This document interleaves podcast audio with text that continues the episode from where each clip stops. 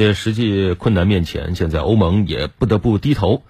根据一份文件草案显示，欧盟打算在二十号就调整对俄罗斯的制裁措施，允许解冻俄罗斯一些主要银行的资金，用于粮食和化肥贸易，来缓解全球粮食和化肥的供应短缺。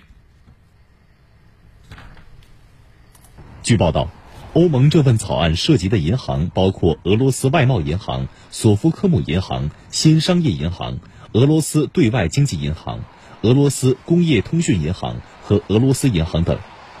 根据草案内容，在确保有必要动用上述银行资金购买、进口或运输粮食和化肥的前提下，欧盟国家将允许解冻上述银行的部分资金。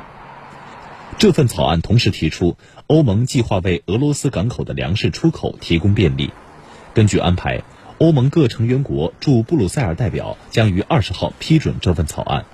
此外，欧盟官员还透露说，欧盟定于二十号追加对俄罗斯最大银行俄罗斯储蓄银行的制裁，冻结其资产，但用于粮食贸易的资产可以除外。